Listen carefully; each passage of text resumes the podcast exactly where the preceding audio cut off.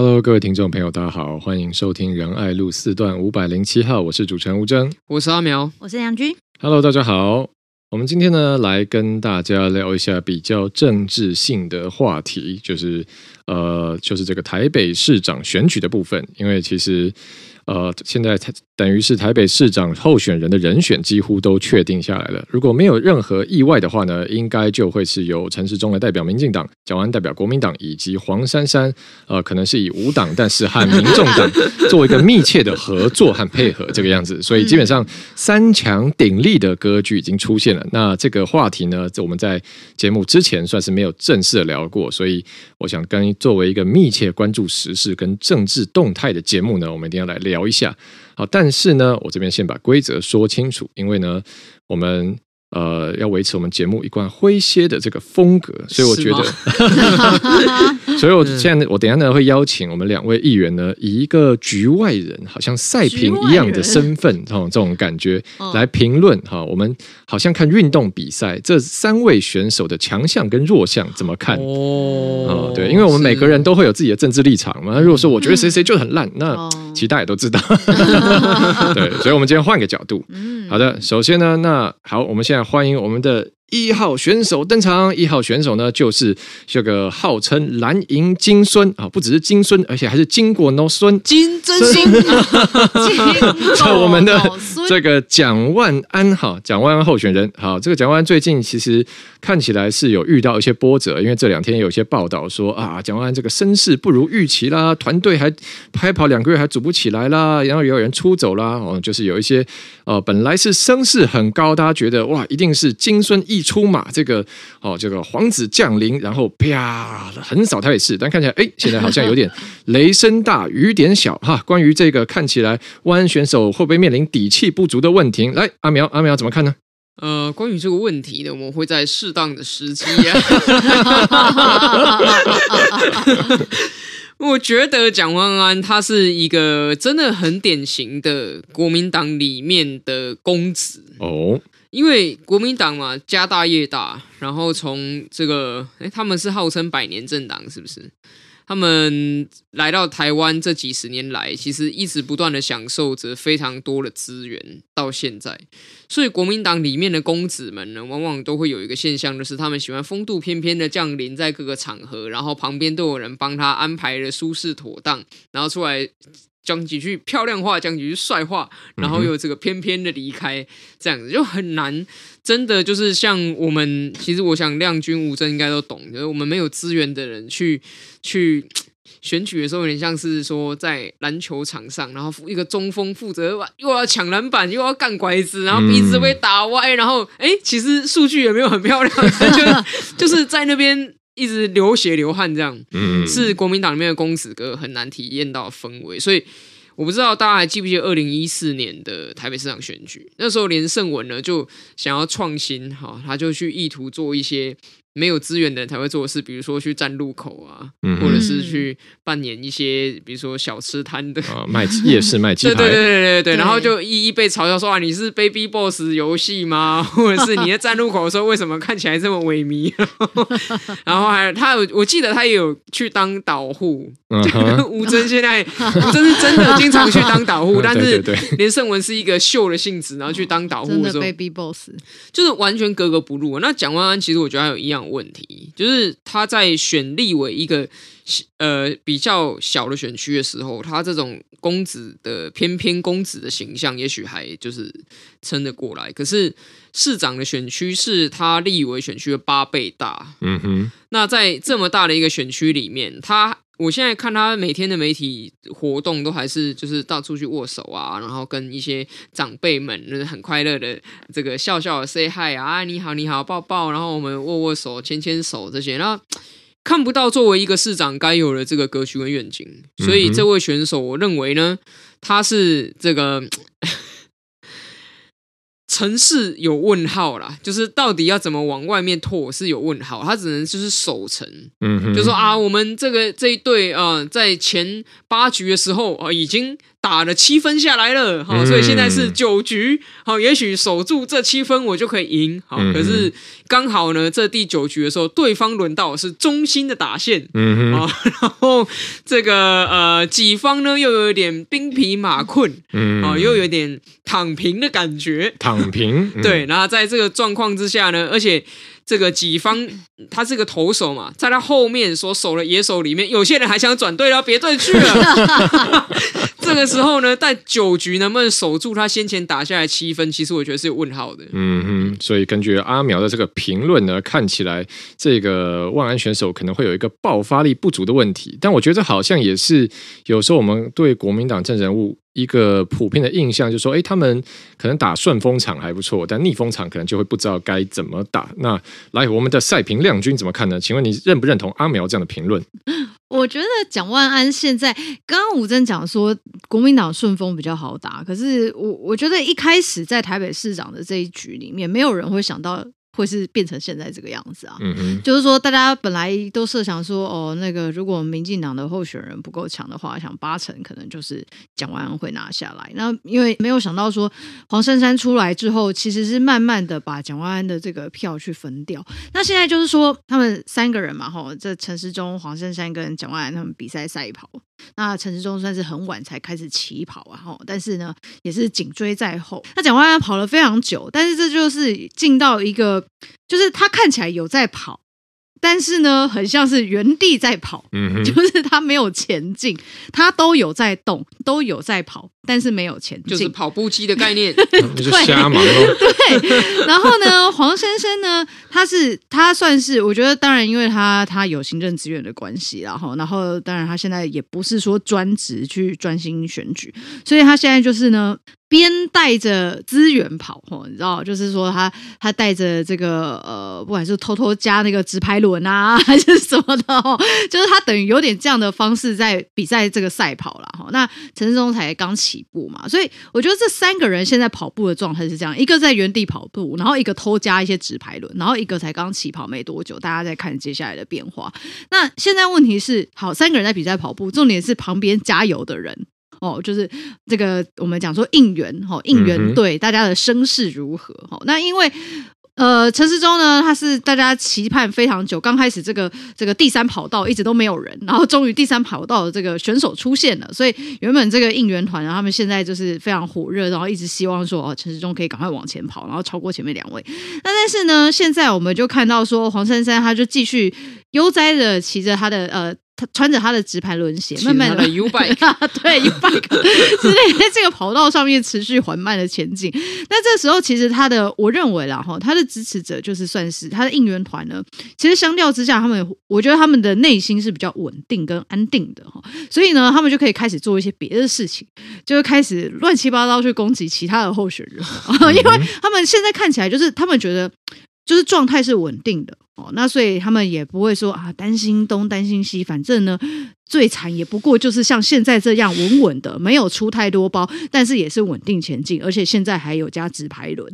哦，那但是这个就是呃，我认为黄珊珊支持者的心情了哈，所以他当然有余裕去做一些其他的政治口水。那接下来就来到这个原地跑步的蒋万安了，所有的人就是说蒋万安加油加油，然后结果而且因为他应该是一号选手，他是最早他的跑步机放在终点线前面。对，这不知道为什么他跑在最内圈，结果呢就一直在原地跑步，然后旁边的人叫得非常大声，然后到后来都已经丢到烧香不来了，还是在原地跑，没有持续没有前进的感觉。所以我觉得现在在这个跑到运动场上面看起，我看起来，因为刚刚吴峥说要用。这个局外人的方式来看，我就会是这样形容他们三个现在的状态。嗯，我都还没有介绍我们二号选手珊珊副市长跟我们的三号选手阿中部长登场，我们亮赛评就已经全部解析完了，好，彻底透彻的分析。不过我前几天听到一个我觉得呃蛮有意思的分析，他会说其实陈时中跟黄珊珊的关系是微妙的，就是当然这是一个可能。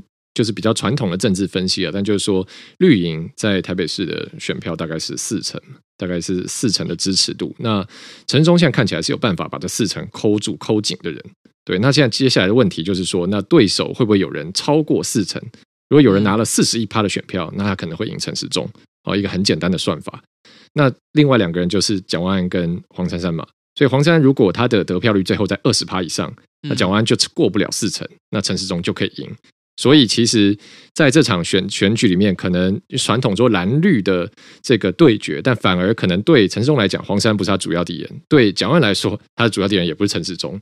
或者就是我听到有一个分析，会说会有这种有趣的现象。嗯、那因为刚刚亮君已经做完全盘的综合性分析，我们现在来给我们的苗赛平来再来补充一下。如果按照曾帅呢这样子的分析的话，等于是蒋万安的主要敌人其实是黄珊珊嘛，因为黄珊珊如果拿太高，蒋万安就没了。对。嗯那陈时中的主要敌人是蒋万安嘛？对，因为蒋万安看似比较有可能，毕竟家大业大，嗯、是成为蓝里面的那个大蓝。嗯哼，那黄珊珊的主要敌人是谁呢？我觉得是陈时中，因为他如果可以把陈时中打得灰头土脸，蓝营就会觉得黄珊珊赞，然后就过来投他。那这样黄珊珊会当选吗？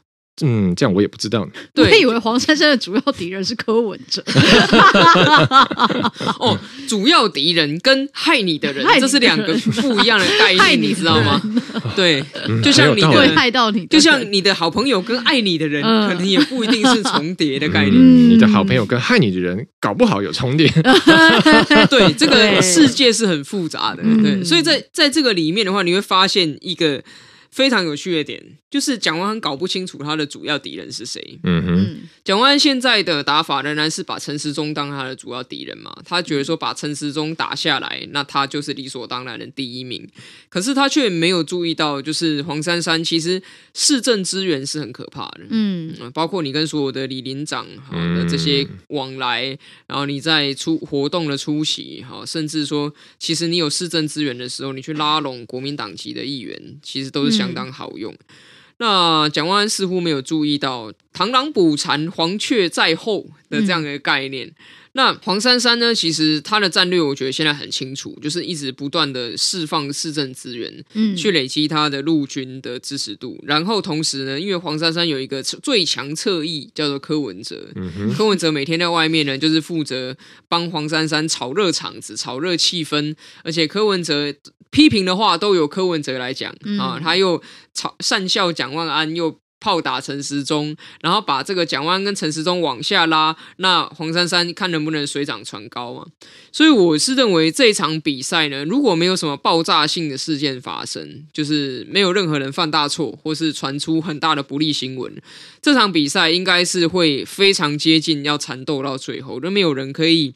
显著稳定的领先，嗯，那同时呢，他也会对于未来的台北市议会组成呢投下很多的不确定性，嗯哼，因为台北市议会毕竟它还是有一个呃谁是多数党的这样的一个概念，那在这个概念之下，国民党的议员以自己连任为第一优先，然后帮蒋万安辅选是第二顺位，那在这个时候，很多国民党议员慢慢的往白那边靠，试图去分白银的票的时候。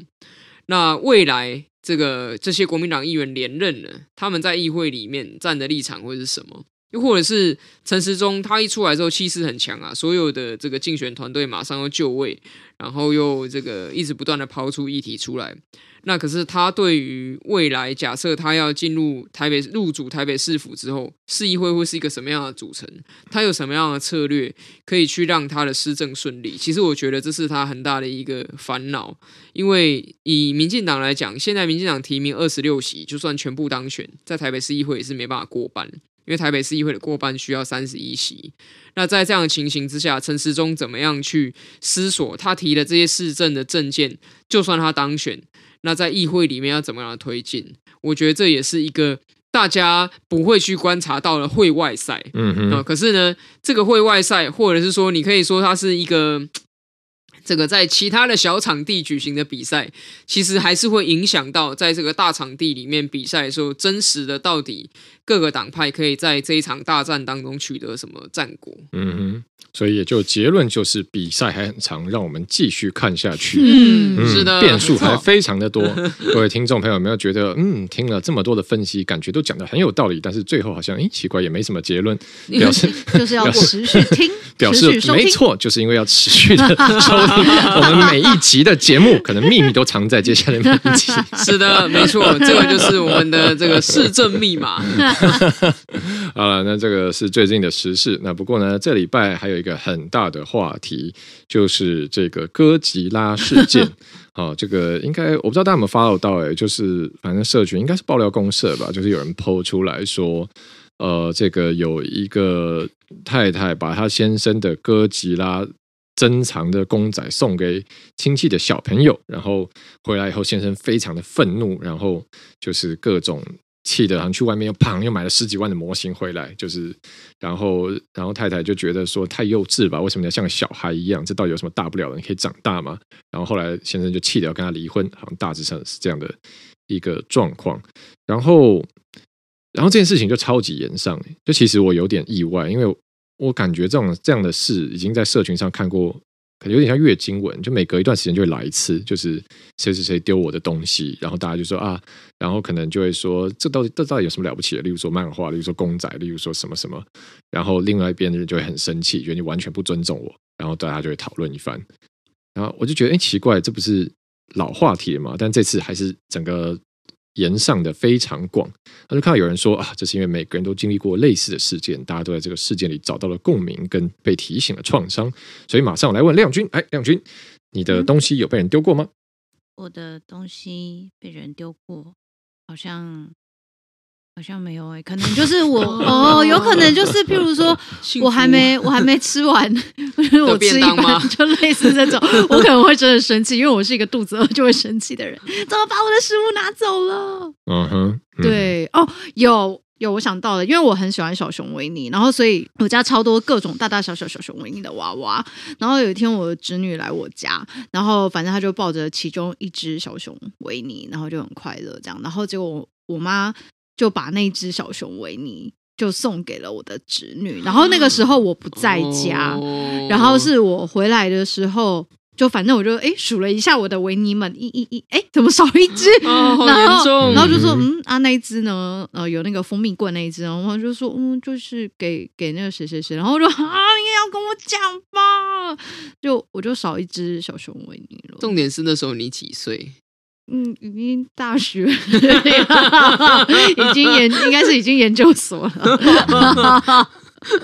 对，就可能是几年前的事。对，但是就没有到很生气，但是就是觉得有一种没有被尊重，这很严重哎。就是我觉得，我觉得就是要如果要真的要送给小侄女，我觉得 OK 啦，没有意见。但是问题是，我觉得我想要一种被尊重的感觉，嗯、就是因为那是我的东西。嗯、对，然后。我妈也知道我超爱小熊维尼，因为我的床上也超多小熊维尼的娃娃，所以她就很很清楚。然后呢，哦，讲到这个，害我又想起另外一只小熊维尼，越想越多。对，就有另外一只小，就它是超小哦，就是那个呃那个午后呢红茶，嗯、然后。不是，对，装在罐子里面的那一只。嗯、然后那时候我有去买，然后就就有买到它。然后呢，呃，反正它就小小只，我就把它放在我的桌边。然后不知道为什么那时候可能，反正我妈就整理家里嘛，然后就觉得东西很乱。然后，然后因为豆 豆的玩具就是各种我去玩夹娃娃机回来的娃娃，嗯、然后我妈就觉得哦，这个就是。就是也是像夹娃娃机夹回来的娃娃那样子，size 刚刚好。然后因为豆豆最喜欢红色跟黄色的玩具，所以呢，他觉得小熊维尼这个配色就是完美 perfect。嗯，然后所以呢，他就给了豆豆。然后我就有一天，我就看着，就是反正我在房间里面，然后我就突然看着他，然后咬了一只。黄色的东西进来，然后想说被吃掉了，为什么是小熊维尼？然后我就跟我妈说：“你怎么把我的维尼给他咬？”然后重点是，更让我沮丧的是，我要去。就是我想要把小熊维尼救回来的时候，豆豆还生气，嗯、豆豆还、嗯、这样子，嗯，对，他不明白，对他不明白，就是姐姐喜欢的。好的，看来亮君的失去都是针对小熊维尼的部分。那阿苗呢？阿苗有东西被被送掉或丢掉过吗？哦，这是一个哦，看了很多故事，故事，哎呦，好听了，好听了。那我小时候有一本我最喜欢的故事书。内容就是一零一中狗，嗯、那本故事书呢是精装版的，就是那个皮是硬的，然后是漫画全彩的，嗯、然后所以我我小时候真的就是超爱那一本，我也觉得那本很酷炫。然后这个呃，后来长大当然就没有一直在翻阅，但是很奇妙的就是那一本书呢，它一直放在我家的客厅的桌上，因为我就是每天都要看到它。嗯哼，然后一直到我又更大了，就人更大的时候，对于这些小时候的事情，就是会慢慢淡忘，可是不会全然忘记。它就成为了我家的客厅桌上的一叠书里面的其中的一本。对，嗯、然后呢？结果我在重点是那时候已经上高中了，高三的时候有一天回家，然后呢坐在沙发上靠着沙发就扫描桌上的东西，突然发现嗯，怎么有一本书不见了？我的一零一忠狗呢？然后在当时我也没有办法，就是你知道很幼稚的说妈，我的一零一忠狗呢？我就还要强制镇定说哎。那里有一本《一种狗》，怎么不见了呢？故作镇定，对，放到哪里去了呢？我妈就说啊，因为你生日什么什么时候啊？你的表妹来家里啊，她拿起来看，她非常喜欢，我就送她了。然后我心里就是晴天霹雳，但是必须强制镇定 啊，因为呢，我们不做捣乱的人，不做麻烦的人。我就说，你送你送给某某了，这你怎么没有跟我说？我说啊，没有，我看你也没在看了。对，确实没在看。然后我就啊，是是这样子吗？但我心里就感受到一阵强烈的悲伤。那是我的一零一中国，我的我的精装书，而且我非常确信市面上你买不到了。毕竟那是真的很小的时候买的，早就绝版了。所以在心里呢，就有悲伤涌出，但是又必须要做做好表情管理，然后不能够显示出任何的异状，然后不能为此发脾气，不能为此而哭泣，因为我已经是一个成熟的高中生了。结果后来呢，在刚好我记得那次是段考还是模拟考吧？对一个考试的时候，我们还要写作文的年代嘛。然后作文的题目，我也已经忘了那个命题是什么了。然后我心里想说：天哪，我太有所感了！我要写我那一本书的故事，就是就开始书写说啊，我小时候多么喜欢那本书啊。然后后来有一天竟然发就起承转合嘛，转就是书怎么不见了？然后合的时候，我当时还很 gay 掰的写一个很阳光的结尾，就是你知道，就是说哇，看到这本书，他会找他的生命，然后给那个这个你知道我小小表妹，然后说就是还假装自己很正向这样，然后就写了这个，这是我。人生考试过程当中，真的最用心写过的一篇考试作文，而且我后来呢，就发生了又一个案外案衍生剧，对，就是那篇作文呢，被我的国文老师贴在布告栏，嗯，就是他说哇，写的太好了，我就给他满分，就是情真意切什么什么，然后就说天哪，这么丢脸的事情，竟然还要贴去别班，然后他就。给别班参考说哇，你看苗博雅写这篇作文怎么样？然后就是对，所以这件事情就用这样子用模拟考作为自我疗愈啊，对，所以没有闹离婚啊，也没有闹离家出走，什么都没有闹，就是这样子又平安的度过了。嗯，所以这看来确实是一个大家成长过程中很容易遇到的状况。我就刚就想到，会不会哥吉拉案里面先生这么生气，就是因为你知道，其实我们长大以后会做很多针对小时候的补偿的行为。像例如说，对我来讲，乐天小熊饼在我心中现在依然是非常高级的食物，非常、嗯、非常珍贵。因为乐天小熊饼算贵的，所以小时候很难吃到，就是、嗯、对，可能偶尔才吃，因为它就是有点贵，自己买到。对，然后它一桶又就是它一盒又只有一点点，一下吃完了，然后可能久久这个妈妈才买一次小熊饼，叫小熊饼这样。所以对，在现在我心中，那个小熊饼的价值可能比 Godiva 还要高，就是它依然有一个很神圣的地位。嗯嗯，嗯，对，所以我就想说啊，会不会这个先生他就是终于长大了？我自己赚钱，我可以开心买我自己的玩具，就竟然还有人用啊！哪有送人？气死我了！对，嗯，对。然后我就想起来，我刚就在想，我有没有什么东西会丢掉？我就想到啊，有，我想到一个故事，但是跟那哥其他案应该不太一样。就是呢，也是在我求学阶段呢，啊，这个讲起来，这个是很不一样脉络的事情了。但基本上呢，就是那时候。呃，我 那时候我有一个女朋友在交往，然后呢，我前女友送我一些东西，还放在我房间啊。然后呢，本来就是，但是就放在一个角落。然后某一次，可能这个我忘了，其实我忘了到底是什么事情，为什么？反正我前女友那时候就有传传讯息给我什么的。然后后来我那时候现任女朋友就看到，然后她就非常的火冒三丈，立刻吗？你是说那个送你礼物的前女友传讯息给你？就是我有跟他通讯息什么哦，你还是有跟那个前女友通讯息，然后当时当时的女朋友就很生气，这样。对哦，然后他就把这些找到我房间里的这些东西拿去丢了，然后在我面前把它砸碎，哇，严重，然后就呃呃呃，然后我就嗯也。但是好像这时候送你的是一只歌集啦，折断 对，主要都是小东西，对。但那时候就嗯，呃，好像，但是就觉得啊，这个事情好像好像也没办法据理力争什么，就是对，所以嗯，没办法据理力争吗？就我不知道哎，就是心里也觉得嗯，其实我也有错，所以对，好像有这种感觉，对对对，所以就。但就是那时候画面是蛮 shock 的，就 啊，就是应该是吧。我当，可是我觉得他的生气应该是来自于就是你们还有通讯这件事，但我不知道你们讯息内容是什么。要不然，其实我也忘记了。我觉得我不知道哎、欸。如果以我来说的话，我会觉得以这种状况的话，其实。就是谁不会有？譬如说，我也可能会有我前男友送我的东西啊，就是东西是无辜的，嗯、就是、嗯、对。然后他就放着也没，反正你知道，我知道，那就是谁谁谁谁啊，这反正还可以用啊。比如说，他就是个杯子，就拿来喝水，不行吗？那如果不喜欢这个杯子，我就再送你新的杯子，这样子。嗯，对，对，就这样子就好了。对，所以我觉得可能引爆这个争执的点，或许是在讯息。因为真的年代久远，我其实也记不太起来。好吧，这就是一个有点关联的故事。嗯，没错。所以这个自己的东西呢，被人丢掉，确实会造成一个蛮大的这个情节跟压力。但是如果是自己的价值观被人丢掉呢？啊、哦，太严重了。没错，这就是我们上一集我们的忠实听友后安的问题。嗯，我们的陈厚安先生就上一集最后，对大家记得吗？上一集他这个我们的厚安有问说，想问问三位和家庭长辈的互动。我知道政治立场多少反映个人价值观，或多或少影响和他人互动方式。像是立场泛滥的长辈，常会打着“我是为你好”的旗帜，单方向的输出自己的价值观给晚辈啊，那等等等等啊，就是因为。这个厚安跟家里泛蓝有了很不一样政治立场，所以常常可能在沟通的时候觉得心很累，或受到很多钳制。想问我们三位是怎么样去跟家里的长辈聊政治相关的议题呢？好，我们上一集说呃有答应说我们这一集要来好好认真的来回应。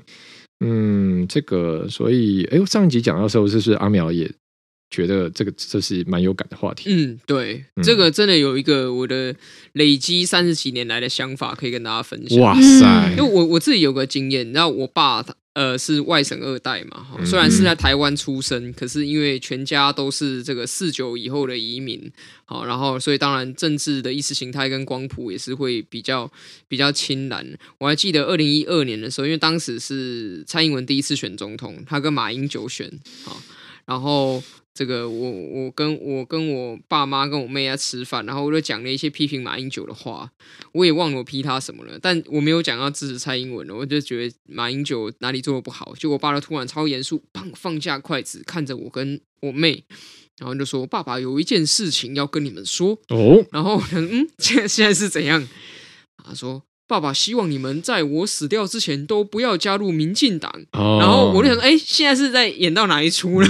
嗯、就是为什么呃，这个整个气氛突然变得这么紧绷、这么严肃呢？我也没有怎样啊。二零一二的时候，当时我还只不过是一个屁孩，对吧？嗯。然后，所以就是我们家的意识形态其实原本是那样子，家里长辈。可是后来一直演变到最后，最后，最后，在二零一六，就是蔡英文终于选上总统，他不是做了第一件事，是成立国事会议年金改革委员会，开始做年金改革嘛，然后就是有了很多的这个抗议嘛。嗯哼。那在当时，我记得那时候应该是过年吧，然后在这个我们家里面聚会，也有长辈就是义愤填膺的说：“哇，这个年金改革怎么可以？”然后骂很多这样。然后毕竟是长辈，所以当然我们也不去介入什么，不去说什么。后来呢，有一个人跳了出来，跟这位长辈说：“哎呀，大哥，我们也算是过得去的人了。嗯、啊，我们的生活基本上呢没有什么大问题，国家对我们也不错。那么原本七万变成四万，那这三万块钱拿去帮助很多年轻人，我觉得也蛮好的呀，让我们台湾的年轻人可以有未来。这个人。”跳出来讲话的人就是我爸，苗爸，没错，我非常的 shock，哇！他说啊，怎么了？为什么 这些对，然后我就说哇，真的是不一样了。当然啦，在他就是你知道突变 之前，还有一个故事，就是二零一六的一月。那个时候是选前，然后我有参加立委选举，就是虽然明知选不上，嗯、可是就是还是要去讲一下我们的理念，所以我在选前就办了一系列的接奖的巡回，嗯哼，然后在最后一场的时候，就是讲完在正大门口的邮局讲完，我就跟台下所有的听众说啊，谢谢大家今天过来，大多数是年轻人，结果我看到有两位，为什么头发是灰白的呢？这两位长辈为什么今天过来？就会定睛一看，哎，竟然是我爸，然后他带着他姐来，嗯，姑姑。他说：“哇，他是来监视我，到底都在外面 讲些什么的吗？就是其实前后从二零一二，然后一路到一五一六年，有很大的转变。然后我就在想，为什么？因为在这段期间，我也没有特别跟我爸传教啊，因为我从。”我记得高中、大学的时候，我们谈论一些时事，就很像是我跟他讲了两三个小时，互相要传教，结果都传不过去。就你知道，讲完了之后，你还是信你的耶稣，我还是信我的佛祖，哦、就是，哦、对，就是就是这个样子。所以我后来也放弃了，就是我也不在，我就觉得，哎，我们之间彼此了解有不同就好了。但是他慢慢的会改变，这是为什么？后来我参透一个道理，就是。你知道人在成年之后，哈很多的习惯啦、跟思维、跟意识形态是没办法一瞬间改变。没错，如果我可以透过跟我爸妈讲话三个小时就颠覆他的人生观，那我觉得不用来从政啊，去成立新兴宗教，可以当教主，会比紫衣神教更强，因为你的渲染力 简直到了异于常人的地步。嗯哼，所以既然他的人生前三十年、前四十年养成。他现在的这个意识形态跟价值观，那他要改变，可能也不是三天四天或三四个月的事情，可能累积到三年、四年，甚至十年、十五年才会改变都有可能。所以，热血的青年朋友们，不要再觉得改变父母是你的责任了。嗯，有一句话叫做。古人有一句话叫做“易子而教”，把小孩子交换来教会比较教得来，因为你可以排除这些情感的羁绊，就是认认真真的做好教学的工作。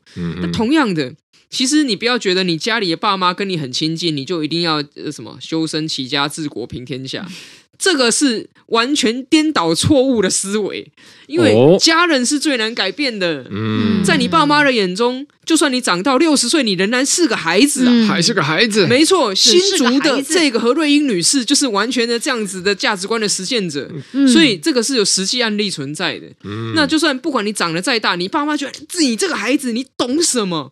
这是一定存在的，但是不一样咯。当你走出你的家门，去到你家的巷口，哇，人家说哇，吴峥哎，这个高材生，一表人才，相貌堂堂，风度翩翩，来听听看吴峥对于时事的看法吧。也许你家巷口的阿伯阿姆都还比你的爸妈容易被你说服，所以不要再把。爸妈的改变当成是自己的责任，大家在家里就好好的当家人，嗯、然后慢慢的让你的父母借由你的行为、跟你的言论、跟你的作为，去看到说，哎，这个孩子其实也是个好孩子，对不对？他就慢慢的会愿意去了解你所主张的东西。嗯，所以这个最亲近的人，反而不要去施加太大的期待，想要改变他们。嗯，这样放轻松一点，我觉得。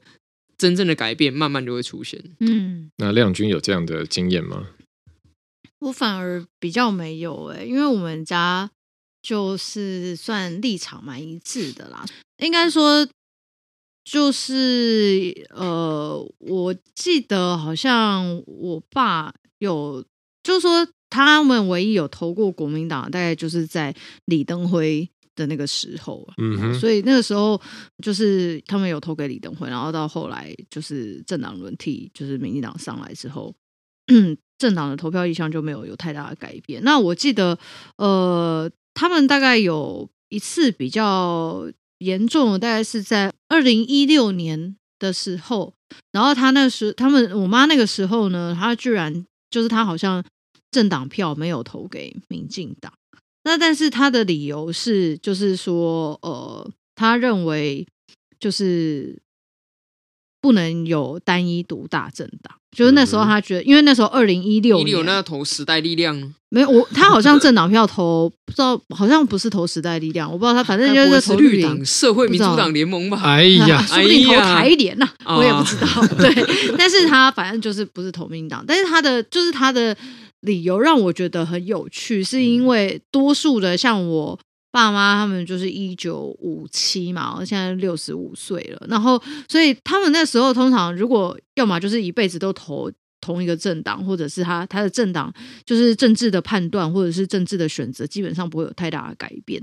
然后，但是那时候我妈讲出这一段的时候，我就觉得，诶，有点有点惊讶。就是说他，他他的想法是，他也很期待，就是会有新的，就是呃新的政治力量出现这样子。然后，就是那时候我一直觉得说，哦哟，哎哟，因为那时候那时候呃。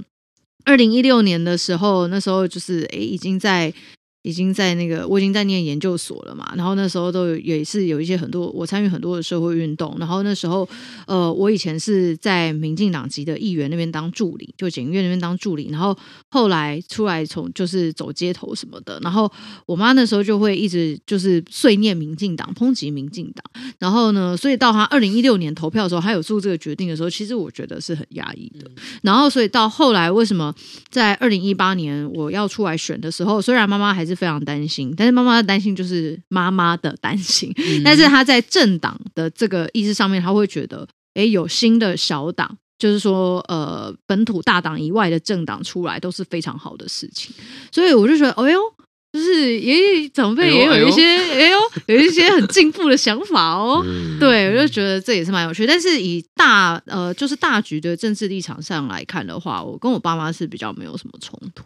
哦，嗯，我的我的经历应该跟阿苗蛮像的，因为我们家就是所谓外省家庭嘛，就是我的爷爷奶奶、外公外婆，全部都是一九四九年跟国民党一起来台湾的，而且我爷爷跟外公都是军人，所以就就是一个很应该我觉得蛮大家认知中就是传统蓝营家庭的长相，所以那我小时候在这样的环境长大，我当然意识形态跟价值观是跟家里很像的，然后。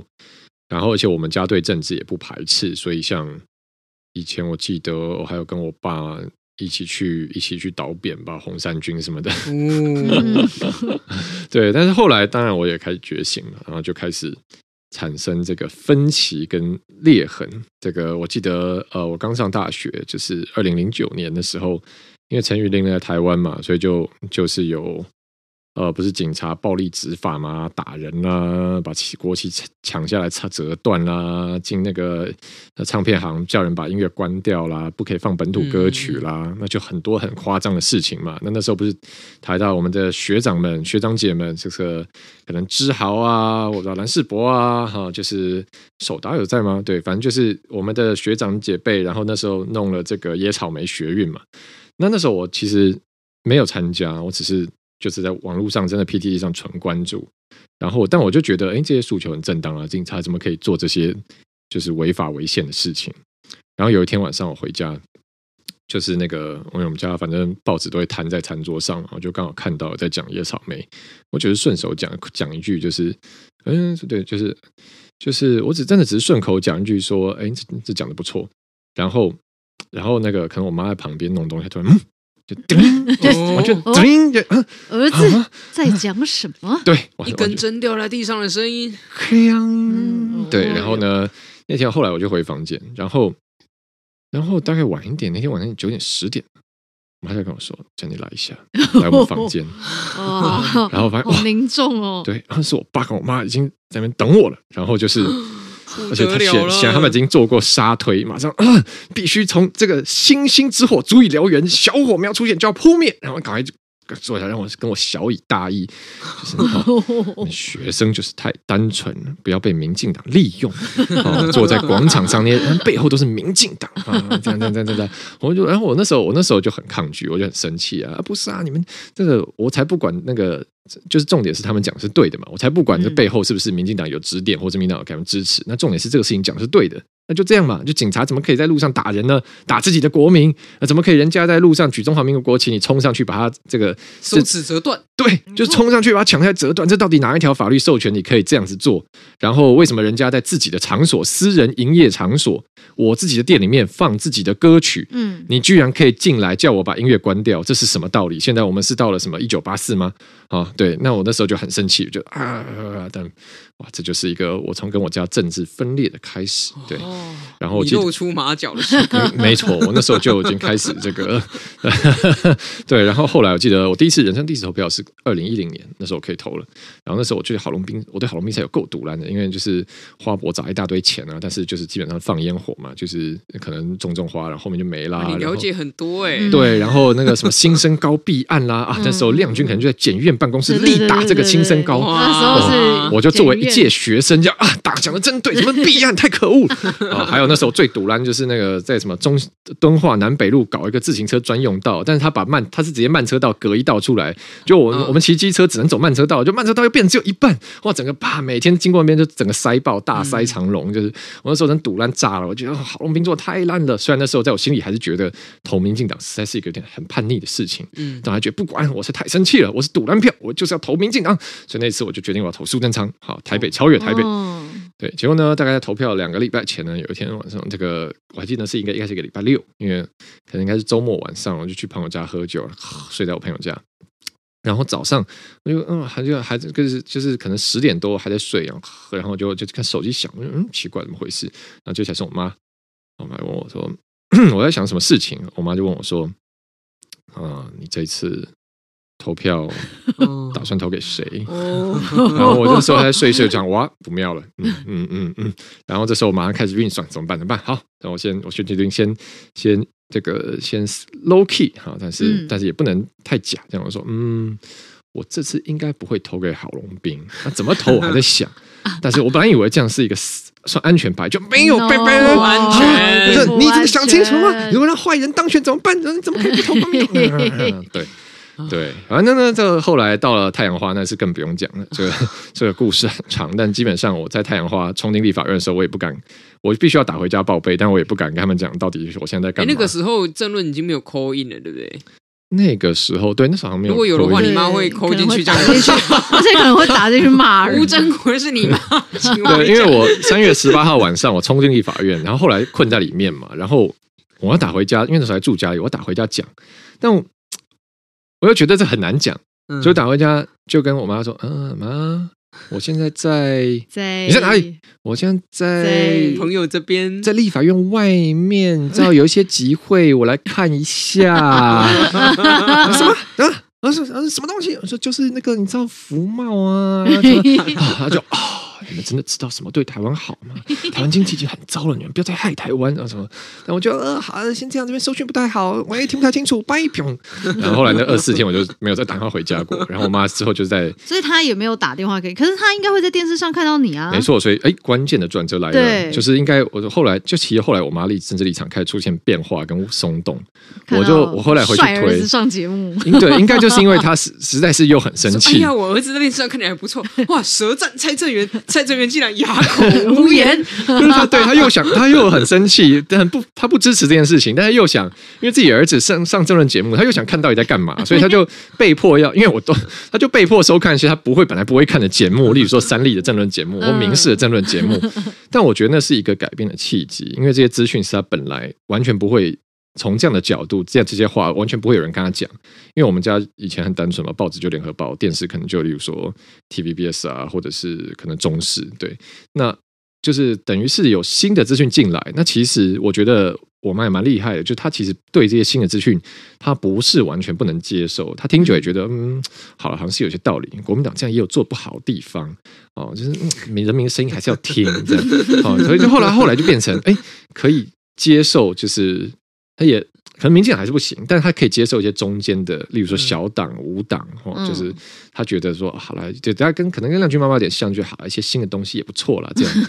对，那那呃，好，因为我本来想要进一步讲我家其他家人，那我想起来他们跟我讲过不要讲我的事情，所以我们就逼好。但我这边要讲就是，其实像我家还有很多亲戚嘛，就是但本来其实。他们是比较坚定的捍卫他们本来政治立场，这我觉得也可以理解，因为我们整个家族就是那样的背景，嗯，哦，就是从中国来的。那但我觉得这几年他们也也也也改变蛮多的，然后特别是像本来我这些很深蓝的长辈啊、姑姑什么，他们其实这次我这次参选，他们都说我要来要来给我当志工啊，会来帮我拉票什么的。